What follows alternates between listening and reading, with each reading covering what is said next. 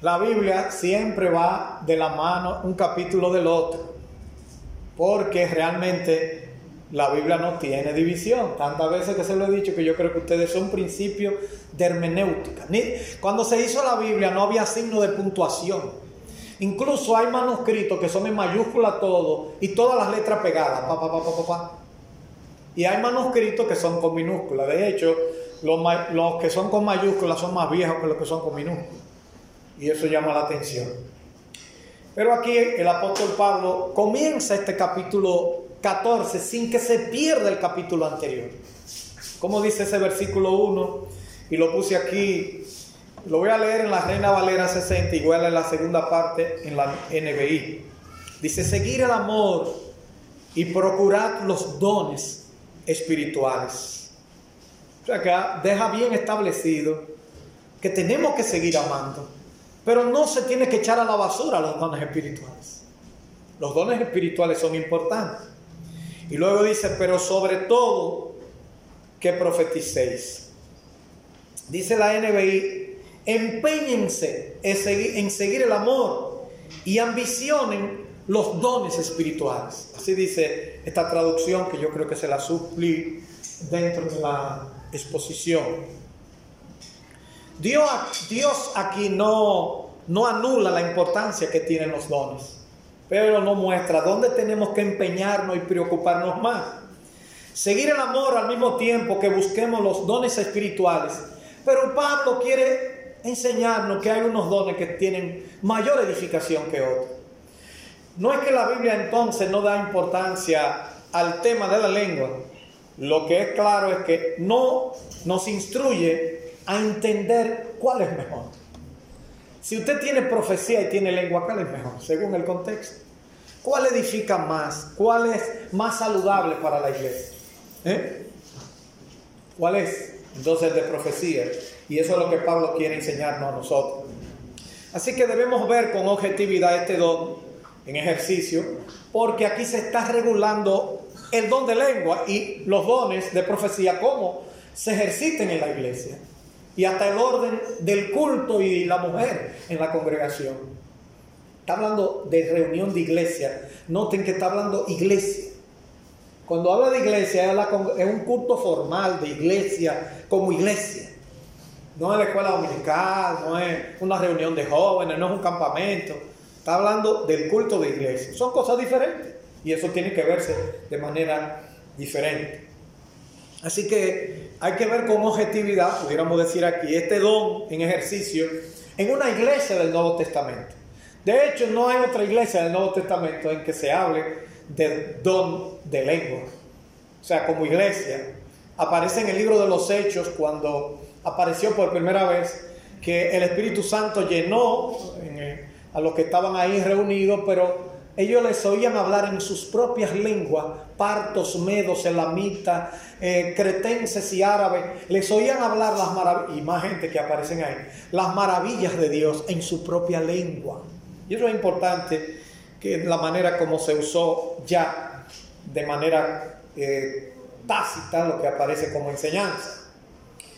Eh, lo que se ve, que parece que en los Corintios, en la iglesia de Corintio, había un afán desmedido como por poner el don de lengua como por encima de todo. Y parece que cuando iban esas personas, bueno, ya ustedes saben, todo el mundo quería al mismo tiempo hablar. El bosquejo que tenemos para hoy, la propuesta, está ahí presentado en la pantalla. El bosquejo propuesta, la superioridad de la profecía sobre la lengua. Es el primer punto. El segundo punto, la superioridad de la profecía sobre la lengua, pero a manera como Pablo lo ilustra, con ilustraciones. Eh, un instrumento musical, una trompeta, eh, el hablar humano, o sea, él lo ilustra. Y en tercer lugar, la reiteración práctica de los dones. O sea, ¿para qué sirve? Aunque el propósito se ve más claro a partir del versículo 22 o el propósito por el cual se usaba y cómo debía usarse. Y esa ya sería la segunda parte que no vamos a tratar en esta oportunidad. Así que vamos al primer punto. Superioridad de la profecía sobre la lengua. En el versículo 2 dice, porque el que habla en lengua no habla a los hombres, sino a Dios. pues nadie le entiende, aunque por el Espíritu habla misterio. Eh, sigue diciendo, pero el que profetiza habla a los hombres para edificación, exhortación y consolación. El que habla en lengua extraña, la palabra en el original ahí no aparece la palabra extraño, solamente dice, parece que el traductor pensó ponerle así. Va a ser una contraposición con las lenguas que ya hablaban. Dice, el que habla en lengua, a sí mismo se edifica, pero el que profetiza, edifica la iglesia. Así que quisiera que todos vosotros hablaseis en lengua, pero más que profetizaseis. Porque mayor es el que profetiza que el que habla en lengua, a no ser que la interprete para que la iglesia reciba edificación. Pablo hace aquí un contraste muy interesante entre las lenguas o una comparación con la profecía, para que con sabiduría se pueda uno discernir cuál es la importancia entre uno y otro. Y se puede resumir leyendo aquí en el versículo 2, en una traducción de la Biblia de las Américas, dice, porque el que habla en lengua, pero ustedes ahí, no habla a los hombres, sino a Dios, pues nadie lo entiende, sino que en su espíritu habla misterio. Noten que en la Biblia de las Américas no habla del Espíritu Santo, sino que habla del Espíritu con minúscula, porque habla del Espíritu interior. Este es un texto un poquito difícil eh, de verdad de interpretar. Algunos autores piensan que se refieren no al Dios verdadero aquí en este pasaje, cuando dice que no habla a los hombres sino a Dios, porque están imitando como los corintios paganos hacían también ese tipo de actividades. Y ellos piensan que ven dioses paganos para referirse a ellos como que estaban imitando a lo que servían a los dioses paganos, esa es la idea. Una segunda forma de ver, que es lo que yo creo que se ve más fácil, el texto, nos dice que el que habla en lengua sin interpretación no está hablando para beneficio de la congregación. Ya hemos aprendido que el don de lengua es un don dependiente de otro don. Que si no existe el otro, no, no tiene sentido. Y eso por eso Pablo quiere dejar eso bien claro. Y por eso en el versículo 3 lo compara, lo contrasta. Cuando dice, pero el que profetiza habla a los hombres para varias cosas, para edificación, exhortación y consolación. Lo que pasa es que el versículo anterior se ha tomado como referencia para entonces publicar o a dar promoción, entonces es de una manera personal y privada yo lo puedo hacer. Sin embargo, el que estudia todos los dones en la Biblia no puede concluir que ningún don es para uso personal. Los dones tienen que ser para beneficio, cumplir con estos requisitos de edificación. Si no, no. Por eso ven en Pablo en el versículo 2 también un contexto irónico porque dice que habla su espíritu, pero en el fondo no entiende nada porque su mente no está en eso. A menos que haya una interpretación como tal. Eh, así que el propósito incluso de todo predicador hoy en día es aplicar, ojalá yo, que cada vez que yo predique, porque la profecía, en un sentido, la predicación suplen lo que serían las profecías que habla aquí en el Nuevo Testamento, porque es un poquito más amplio. Recuerden que no existía el Nuevo Testamento, no estaba escrito. Entonces lo que teníamos, lo que tenemos aquí es, es ellos no tenían, ellos no es simplemente lo que Pablo le estaba escribiendo y lo que Pablo estaba regulando. Pero dice el que profetiza habla a los hombres para edificación. Yo quisiera que cada vez que yo hable, no sea, no solamente en profecía, en enseñanza, en todo lo que yo haga, en servicio, en servicio, que yo pueda edificar, exhortar y consolar. ¿Qué predicador no se sentiría satisfecho si cumple con eso? Pero imagínense que yo tenga un don en ejercicio, ni edifique, ni exhorte, ni consuele. Entonces, ¿para qué sirve ese don? Pablo nos está llevando poco a poco a entender lo que él quiere decirnos a nosotros. Así que si usted sale edificado, que quiere decir fortalecido, que quiere decir que aumenta en su crecimiento espiritual, será evidente y no se dejará arrastrar fácilmente de cualquier enseñanza que parezca bonita pero sin fundamento verdadero. Eso es lo que ha pasado también con el ejercicio de este don. Exhortar significa literalmente echarle un brazo sobre el hombro a otro, echarle el brazo. De ahí que la idea que nos trae es de ánimo en la vida cristiana. Entonces, un profeta que, o sea, contrastado aquel con un don con el otro, entonces te está diciendo que el otro no tiene una validez en relación con este don. No es que no se haga, Pablo dice, tiene su uso, pero vamos a ver eh, en el camino más cosas. En el versículo 4, cuando dice el que habla en lengua, yo dije que la palabra extraña no aparece en la mayoría de los manuscritos porque los traductores sí quieren poner una diferencia. Este versículo nos da la razón del ejercicio de los dones. No es para mi propio beneficio, lo cual significa que por eso muchos interpretan el versículo 2 como yo se lo decía. Porque el que dice en el versículo 4, el que habla en lengua, así mismo se edifica, pero el que profetiza edifica la iglesia. Y el propósito que vimos en 1 Corintios capítulo 12 es la edificación común en el versículo 7 de 1 Corintios 12. Pero cada uno les da la manifestación del Espíritu para provecho común. Así que dice la Reina, la versión, la Biblia de las Américas, que es una mejor traducción en ese campo y en ese texto. Así que exhortar, ¿verdad? Aquí dice edificar, exhortar y también nos dice eh, edificar a la iglesia. Así que este versículo 4 nos da la razón para lo que estamos diciendo.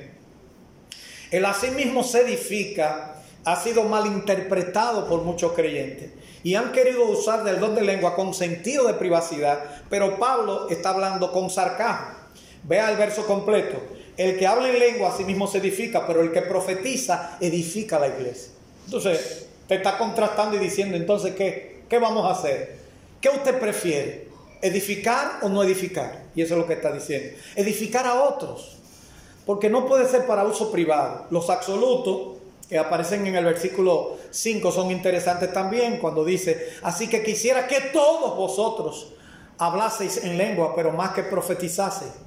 Lo que quiere decir, bueno, es imposible que todos hablen el mismo, la misma cosa, que todos tengan el mismo don. Pero Pablo dice, si todos tienen que tener el mismo don, que sea el de profetizar. Ahora, él se pone también como ejemplo. Y entre estos dos absolutos, él prefiere entonces lo que profetiza, lo cual sería, ¿verdad?, más factible. En el versículo siguiente, eh, él mismo se pone como tal y, lo amplía en el concepto. Ahora pues, hermanos, si yo voy a vosotros hablando en lengua, ¿qué os aprovechará? Si no os hablare con revelación o con ciencia, con profecía o con doctrina. O sea, si no hay una forma de, de, traducir eso que está haciendo, no tiene sentido. Eso es lo que él está hablando. Pero ustedes saben que hoy en día hasta se hacen cursos para hablar en lengua, porque han malinterpretado que las lenguas aquí no son estáticas como idiomas, sino que lo han interpretado como un lenguaraje, por decirlo en el lenguaje nuestro. Cualquier cosa, eso en lengua. Ay, qué bien. Predicadores, pero nadie dice qué es lo que están diciendo. Entonces no hay interpretación y te dice, ¿qué es lo que está edificándose? Y entonces no lo están haciendo. Normalmente no se usa para uso privado. Eso es, eso es una, una manera de ellos decir las cosas. Siempre la tratan de hacer de uso público. En el versículo 6 dice que ni Pablo, si yo voy a vosotros, entonces, ¿qué os aprovechará? Ni Pablo mismo. Y entonces ahí vienen eh, las ilustraciones que yo le decía anteriormente. Este versículo 6 nos dice entonces que ni que Pablo fuera hablando en lengua edificaría la iglesia. Si yo no hago como la traducción que él quiere hacer, fíjense que él menciona otros dones. Porque él dice, a manera de pregunta, ¿qué os aprovechará? Si no os hablaré con revelación. O sea, si yo voy y digo cualquier cosa y no lo explico, ¿qué, aprovechará? Si no lo revelo, si no lo muestro, la palabra revelación, apocalipsis, que significa abrir la cortina para que se vea lo que está detrás, y si yo no hablo la cortina de explicar lo que estoy diciendo, como yo uso cada palabra aquí, pero no explico nada, estamos igualito. Y otro ejemplo, o conciencia, que es un don ahí, que significa conocimiento, o con profecía, que es otro don, o con doctrina, que pudiera ser la palabra literal doctrina, que la, gente cree que es una palabra muy sofisticada. Ay, a mí no me gusta la doctrina. Bueno, pues si a usted no le gusta la doctrina, entonces usted no sabe. A usted no le gustan las enseñanzas. Porque la palabra doctrina literalmente significa enseñanza. Eso es lo que Pablo está hablando. Y a seguida entonces comienza a hablar de los ejemplos. Y comienza a hablar de la superioridad de la profecía sobre la lengua, pero ilustrada. O sea, yo te voy a poner un primer ejemplo. las cosas inanimadas, como flautas y cítara, o coge un cambumbo de basura. Usted sabe que hay gente que ahora tocan con cambumbo de basura y son famosos. Y, y, y ustedes ven en la NBA que hay 70 cambumbos basura y le dan ritmo y, la gente entiende y, y le dan orden, le dan tiempo. Como dice, cuando yo era pequeño, bueno, yo era pequeño porque en primero bachillerato yo era un mozalbete. Decían que la música es el arte del buen combinar los sonidos y el tiempo. Porque si usted tiene que tener un tiempo, tiene un ritmo. Pero las cosas inanimadas, y lo que Pablo está poniendo en el versículo 7, las cosas inanimadas que producen sonido, y pone dos ejemplos como la flauta o la cítara. Si no tienen distinción de voces, ¿cómo se sabrá lo que se toca con la flauta o la cítara? La cítara es un instrumento de cuerda, que es como una arpa acostada, es como una especie como de guitarra antigua, por decirlo así. Aquí no hay cítara, pero se usan en las civilizaciones antiguas. China usa cítara, en el oriente usan cítara. Y la flauta, ustedes saben que hasta los incas, eh, ese es el sonido más importante, los sonidos de viento. Y vi ahí un concierto buscando la palabra cítara. Cítara y flauta tocando el conde del paz, el paso del conde. Y ustedes saben que eso es un clásico suramericano. Y es una belleza para saber bien. Pero cuando se toca bien. Si usted coge una guitarra y es bran, bran y bran, le van a decir, ay, ay, ay, por favor, deja eso. O un niño que se sienta aquí y coge pim pam, pim pam y tiene que tocar de una manera que no sea eh, incierta. Y la música tiene, oiga, la música tiene su lenguaje. Usted puede tocar una música triste. Usted puede tocar una música alegre, de gozo. Usted puede tocar una, incluso una, música que tenga para la batalla, porque la, música tiene su lenguaje. Pero si a lo loco no, no se puede, no tiene. Miren ustedes la, cómo Pablo quiere aquí. Si un, instrumento de eso no comunica lo que quiere, no es música, es ruido y nada más. Como dice eh, eh, en el amor, ruido y nada más. Otro instrumento musical, y si la trompeta diere sonido incierto, ¿quién se prepara para la batalla? Bueno, la, trompeta eh, en los antiguos era, equivalente a lo que es una sirena. Ya todos los pueblos importantes que usted se da cuenta, cuando hay un bombardeo en cualquier parte, hay una sirena que se prenden en Israel. ¡Uh! todo el mundo sale huyendo para los refugios. Y aún en la Segunda Guerra Mundial también, en los bombarderos en Alemania y todo eso. Y la sirena siempre se ha usado ahora como un sinónimo, como si fuera la trompeta en aquellos tiempos. Aquí los bomberos, cuando habían grandes fuegos, pero Santiago era chiquito, ellos tocaban la sirena de madrugada y a cualquier hora para que toda la gente fuera en auxilio y buscar un, un cubo de agua y ayudar a apagar un fuego. Porque Santiago era famosa por los fuegos, aunque uno de los primeros cuerpos de bomberos que se hizo en la República Dominicana. Pero bueno, la trompeta en batalla, uno lo ve en todas las películas eh, norteamericanas, cuando es para la batalla, había que tocar esa trompeta con un ritmo específico. Bueno, los romanos también usaban la trompeta. O sea que teníamos que ese instrumento, no es lo loco que yo toco, toca ahí, no te apures, que todo el mundo se va a entender. No, porque después la gente no se va a dar por entendido o por aludido. Pero aquí es más específico todavía cuando nos habla en el versículo 9, no de trompeta, no de flauta, no de cítara. Así también vosotros, si por la lengua no diere palabra bien comprensible, ¿cómo se entenderá lo que decís? Porque hablaréis al aire. Tanta clase de idioma hay seguramente en el mundo, y ninguno de ellos carece de significado. A esto es una bofetada a los que piensan que no tiene significado el hablar en lengua. Que hablar cualquier cosa. Y hay otros ejemplos que aparecen aquí, pero aquí es importante. Incluso la palabra griega es glosalia para lenguas. Y nosotros vemos en la Biblia que la, idea en el trasfondo, y nunca se ve en el Nuevo Testamento, ninguna gente que habla un idioma diciendo que es una cosa que nadie lo entiende. Ah, qué lenguaje angelical, dicen. ¿Y qué lenguaje hablan los ángeles? Nunca hablaron los ángeles en un lenguaje que la gente no lo entendiera, porque ¿cómo iba a entender? Si un ángel viene a hablar conmigo, tiene que hablarme en castellano. O escribirme algo en inglés porque yo lo leo, pero si me habla en francés, tal vez, bueno, muy poco, ya, se me ha olvidado el francés. Si me habla otro idioma, en alemán, yo no entiendo. Tiene que hablarme en el idioma que yo lo entienda. Entonces los, los seres humanos se comunican de esa manera.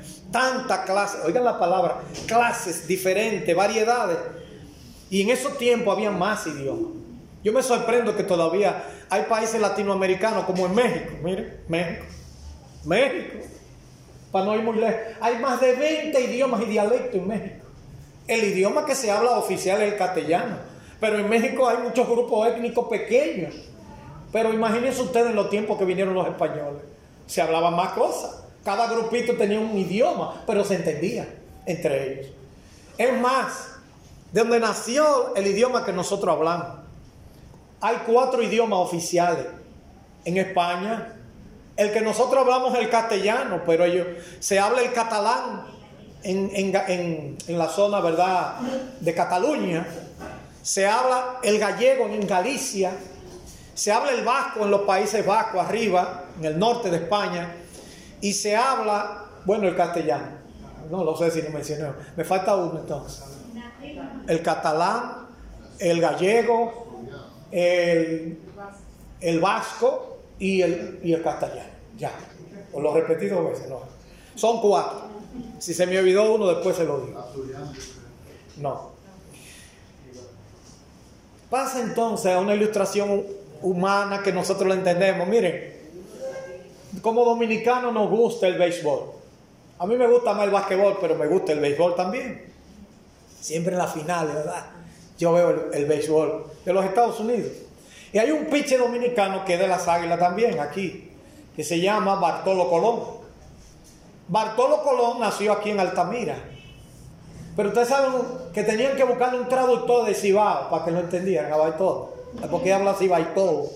Y ya ustedes saben, con la boca como llena, aunque la tiene vacía. Tenían que buscarle para que hablaran el idioma castellano a uno de aquí que hablara inglés. Porque cada vez que le hacían una entrevista, buscaban una persona que hablara español. Ah, no es español, vamos. No entienden. No se entendía absolutamente. Miren ustedes un ejemplo sencillo. En el mismo idioma. Señores, y hay personas en la calle que hablan tan rápido que hasta yo tengo que ponerme en eso. Eh, eh, espérese, repíteme, más despacio. Y hay un barbero mío que cuando me recorta, yo no entiendo nada de lo que me dice. Yo no me entiendo cuando él arranca. Yo no entiendo nada. Así mismo son las lenguas, señores. Tiene que ser comprensible. Primera Corintios capítulo 14, verso 10 dice, tantas clases de idiomas hay seguramente en el mundo y ninguno de ellos carece de significado. Para uno comparar lo que se hablaba aquí, Pablo dice, tiene que tener significado. Pero si yo ignoro el valor de las palabras, versículo 11, seré como extranjero para el que habla y el que habla será como extranjero para mí. Pablo siguió ilustrando en el concepto de la claridad en el lenguaje humano. Y Pablo está diciendo, mira, si no se entiende lo que ustedes hablan, no sirve para nada. Hay que buscar un intérprete. Hay muchos idiomas sin duda, pero todos tienen significado. No es disparate que cada lengua dice su verdad, sino que cada quien entiende en su idioma, tiene coherencia. Eh, eh, eh, tiene, el, día pasado, hace unos años, le dijimos a los hermanos, vamos a, dar un curso de creol para entender un poquito. Usted sabe que en el castellano tenemos cinco vocales, A, I, O, pero yo me sorprendí que el creol tiene más de 20 vocales. Y yo ahí no entendí. Ah, digo yo, bueno, démoslo ahí. No terminamos el curso, lógicamente. Porque el creol es una mezcla de castellano, francés e inglés. Tres idiomas pegados juntos. Y los esclavos aprendieron a hablar así para que los amos no lo entendieran cuando yo hablaba. ¿Qué aprendemos de esto? Una iglesia desordenada como la iglesia de Corinto necesitaba que se le diera dirección, orden y sobre todo que aprendieran a respetar el don de cada uno. Y eso lo vamos a ver más adelante. Y cómo hacerlo, pero Pablo también está concientizándolo a ellos diciendo que es mejor para la iglesia. Y es por eso que hoy en día nosotros no le damos tanta importancia a la lengua. Ahora me gustaría, sí, para las misiones para allá. Que el Señor reviva ese don de lengua. Esos hermanos que van a China, que tienen que aprender. En China, ¿cuántos idiomas se habla? El idioma más hablado en China es el mandarín, pero está el cantonés y está más de 100 que hay. O sea, qué bueno sería que un misionero el Señor le dé ese don para que pueda hablarle y que oigan las maravillas de Dios en su propia lengua. Qué bonito sería en estos casos. Hoy todavía muchos creyentes no están claros con el asunto de que los dones deben ser ejercitados en el contexto de qué? Del amor cristiano. Pero hay que ejercitarlo. Sí, Señor. Todos o todo apunta que en este pasaje, cuando nos referimos a lengua, está claramente delimitado a presentar idiomas que se entienden y que se comprenden. Porque tiene que haber una traducción. Y Pablo más adelante entonces reitera ese en los versículos 12 al 21 a una reiteración en la práctica de los dones. Parece que había un problema importante y por eso Pablo le dedica tanto tiempo. Y ahí viene la reiteración del versículo 2. Así también vosotros pues, así también vosotros, pues que anheláis dones espirituales, procurad abundar en ellos para edificación de la iglesia. Otra vez, otra vez la edificación, otra vez. En el versículo 12, abundando para la edificación. Pablo vuelve otra vez al tema mismo que habló anteriormente. Porque si no edifica, ¿para qué sirve? Por lo que se ve en Corinto, había un desorden, un afán de protagonismo. Y muchos al mismo tiempo querían decir todo lo que querían decir, pero no habían forma de cómo interpretar lo que se dijera.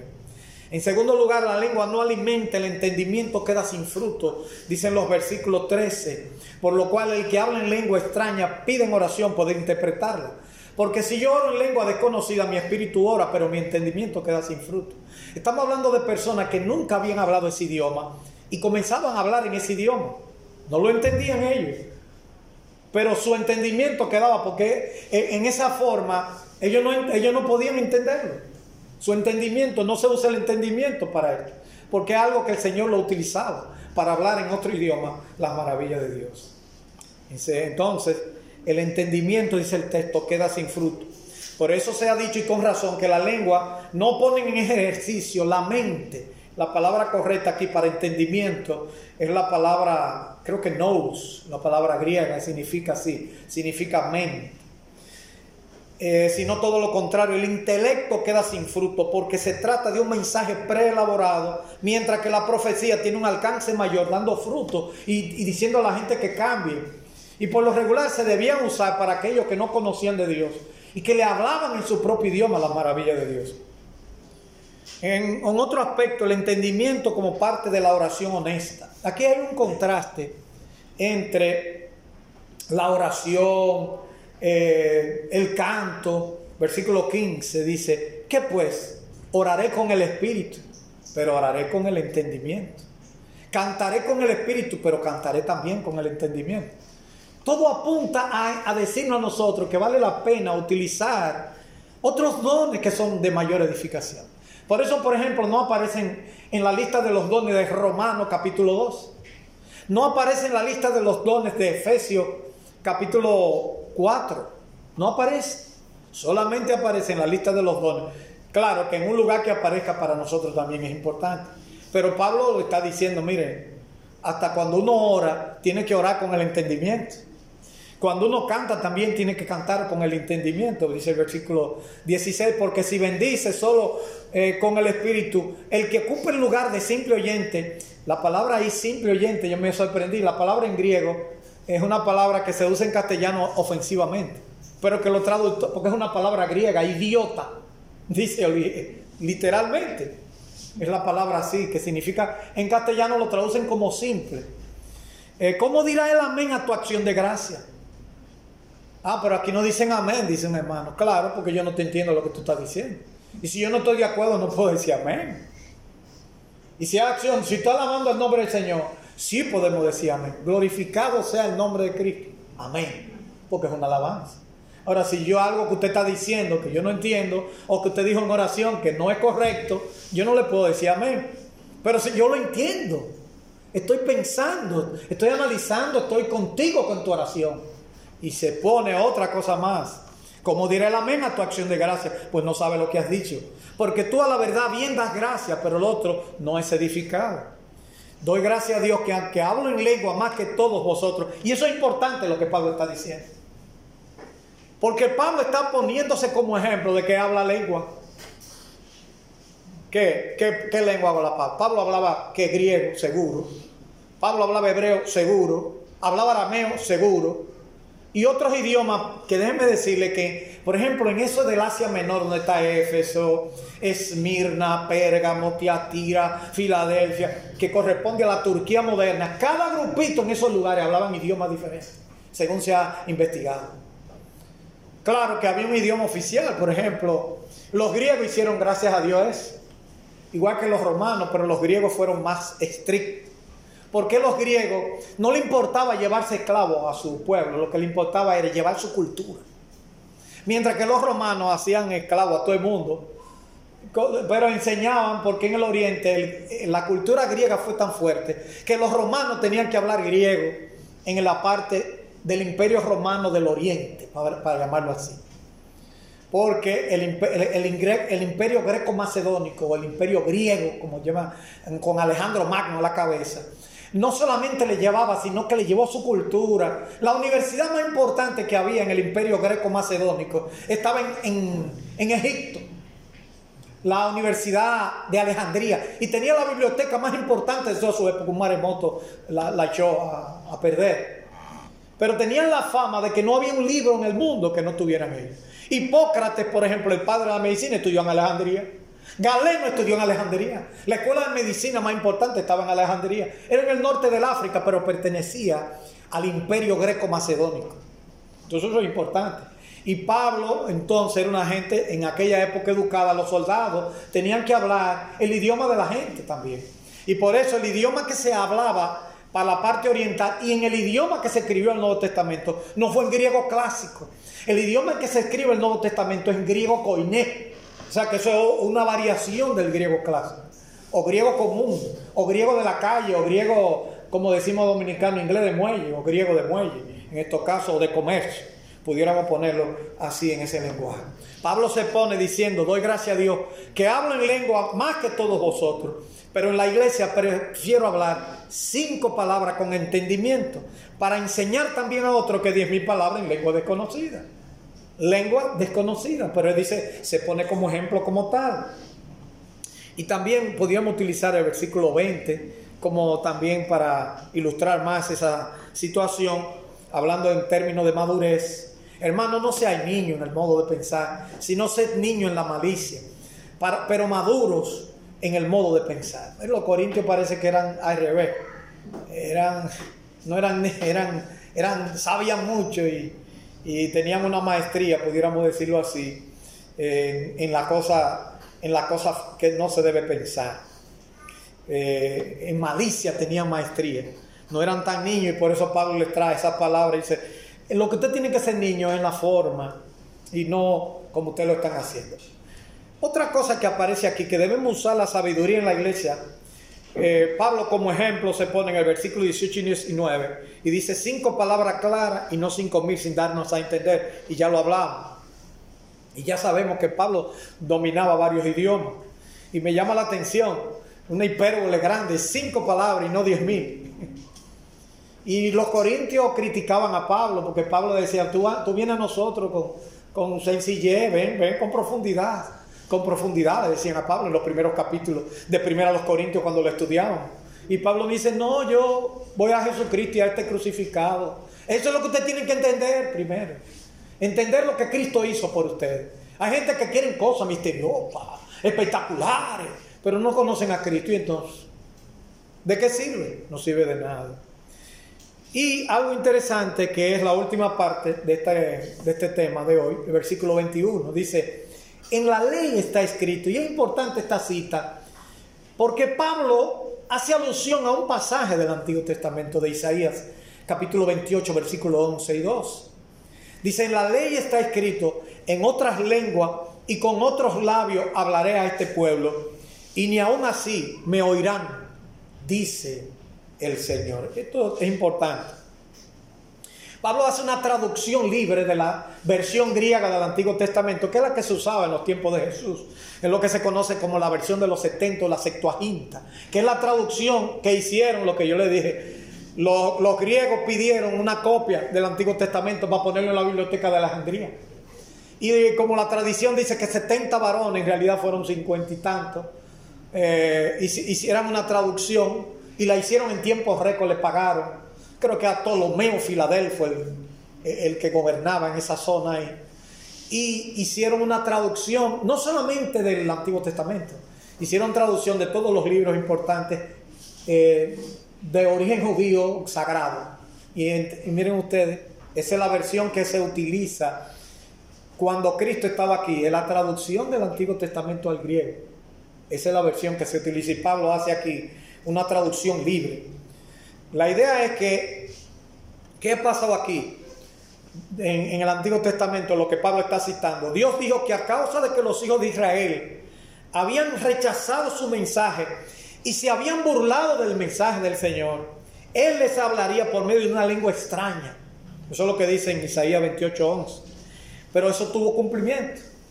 El cumplimiento tuvo lugar cuando los invasores asirios entraron en la tierra de Israel y los israelitas oyeron la lengua siria hablada en medio de ellos. Y que también ellos no querían que le hablaban en su propia lengua, aunque los militares podían hablar en la lengua de ellos. Pero ellos le decían, los principales judíos le dijeron, háblenos en arameo, que es la lengua de la, de la diplomacia en la época. Pero ellos de maldad le hablaban en hebreo. Si nosotros podemos hablar, tenían gente ahí. Pero le hablaban también en otro momento, en otras en las lenguas de ellos para que no lo entendieran. Sin embargo, ni aún así pasó. ¿Qué hablaron? Idiomas. Idiomas que no entendieron. Esa es la idea que hay detrás de todo esto. Y por último, la última aplicación entonces. La madurez cristiana debe hacerle entender que la edificación era lo más importante y relevante que habían ellos descuidado. Nosotros como creyentes, si no somos edificados, no tenemos que, no nos sentimos bien. Uno viene a una iglesia y viene un predicador que ni abre la Biblia, ¿qué usted viene a buscar para la iglesia? Usted va a una iglesia que no, que no es contenido, nada más hablando de cuánto que usted va a dar. Usted dice, ¿qué? Vamos a hablar de las cosas del Señor. Incluye eso, pero háblame de todo. Ah, no, una iglesia que nada más está llena, llena de tradiciones. O una iglesia que si se pasa el tiempo, ¿sabe lo que sacrifican? Diciendo, no, la alabanza no porque ya ensayamos. La prédica que se le corte 10 minutos. Una iglesia así está mal. Porque lo que se puede cortar es todo, menos el mensaje de la palabra de Dios. Entonces nosotros como iglesia tenemos que madurar y procurar, nosotros desear. Y nosotros los predicadores también buscar que la gente se edifique. Que usted venga aquí y diga, bueno, eh, hay cosas que a mí no me, no me importa sobre la lengua, pero sí me sentí edificado porque realmente entiendo que lo más importante es ejercer los dones en amor. Ya usted se llevó algo para su casa. Yo no tengo que, yo no me voy a poner a discutir con una gente que, que en el Politécnico estaba dando un curso de cómo hablar en lengua hace unos años aquí, porque los católicos carismáticos también se entraron en esa. Y por cierto, las lenguas así, estáticas, se habla entre los indios, en la India también, y eso ha sido un problema también en la cultura y en las religiones paganas, cuando no se entendía que era un idioma, un lenguaraje, se ha hablado. Segundo lugar, hoy como creyentes también podemos ser tentados a buscar lo que se ve y ponerlo por encima de lo que edifica. Hermano, usted tiene que edificarse. Que usted vaya aquí y trate mejor a sus hermanos si usted no es casado. Que cuando usted se vaya de aquí, eh, usted pueda decir, bueno, a mis hijos entenderlo mejor, a mis vecinos. O sea, que, que sea cambiada su vida, que el Señor actúe en usted. Y la otra cosa es cuidado con descuidar el ejercicio de los dones para mi uso, para mi propio beneficio. Eso no tiene sentido. Los dones tienen que ser usados para beneficio de la comunidad. Y por eso cuando Pablo hace, ironía muchas veces en uno de esos pasajes, lo que nos advierte es, si usted tiene un don, es como una gente que dice, no, pues yo no necesito ir a la iglesia, yo, yo sé leer la Biblia, yo sé estudiar solo. ¿Y cómo tú vas a ser con los demás? Y el servicio a los demás. Y eso que Dios te ha dado, ¿por qué no lo compartes? ¿Por qué no abre en tu casa una célula y, ese conocimiento que Dios te ha dado por el Espíritu lo usa para la gloria de Dios? Ah, no, porque yo no necesito nada. Por eso el más orgulloso de todos los orgullosos es el que se queda en la casa diciendo que no necesita hacer nada, porque él lo tiene todo y porque no necesita ni siquiera congregarse. Qué error. La Biblia manda a. En conclusión, número uno, Pablo nos muestra la superioridad de la profecía sobre la lengua, que era el don de moda. Segundo, mediante ilustración que van desde los instrumentos musicales hasta las lenguas que hay en el mundo, habla de la importancia de que se entienda, que el mensaje se entienda. Y además yo puedo hablar en castellano y que nadie me entienda. En un lenguaje poético, yo siempre digo eso a los muchachos estudiantes míos cuando daba clases así, presencial y esas cosas. Si usted dice está nublado y va a llover, ay, ay, ay, qué negro está el cielo, todo el mundo lo entiende. Pero si usted dice, densos nubarrones se ciernen sobre los cielos de Santiago, ¿qué fue lo que usted dijo? Nadie lo entendió. Si usted dice que está negro y va a llover, todo el mundo lo entiende. Y lo dice la gente, los médicos hablan cuando uno no entiende tampoco. Y uno tiene que hablar en el lenguaje que la gente entienda. Porque aún la medicina ni nada, ni la iglesia ni nada, si el mensaje de Cristo no llegó, no llegó. Aquí haciendo cosas espectaculares. No, no, tiene sentido. Los dones son para la edificación de la iglesia de Cristo siempre. Y la lengua no es un lenguaraje estático, sin sentido, sino que se trata de idiomas inteligentes y comprensibles, porque tiene que edificar. Por eso tiene que traducirse, porque tiene que tener un mensaje comprensible. Y si no se traduce, eso lo vamos a ver en la segunda parte los versículos 22 en adelante, que Dios nos edifique o nos haya edificado y que no vamos a tener que pelear por eso. ¿Usted cree otra cosa? Bueno, amén. No tenemos que pelear. Y yo lo he tenido muchos amigos queridos. Pero lo que más me molesta, ¿sabe qué? Que muchos de los que practican el don de lengua hoy, ellos lo hacen totalmente distinto a lo que dice la Biblia. Entonces yo digo, ¿y entonces? Entonces, no lo entiendo. ¿Qué don es que están teniendo ellos? Ninguno. Están llamando la atención sobre sí mismo y su persona. Que Dios nos ayude, hermano, a entender esto y nos edifique y que hayan entendido que eso es lo que se llama edificar. Padre, gracias te damos por el privilegio.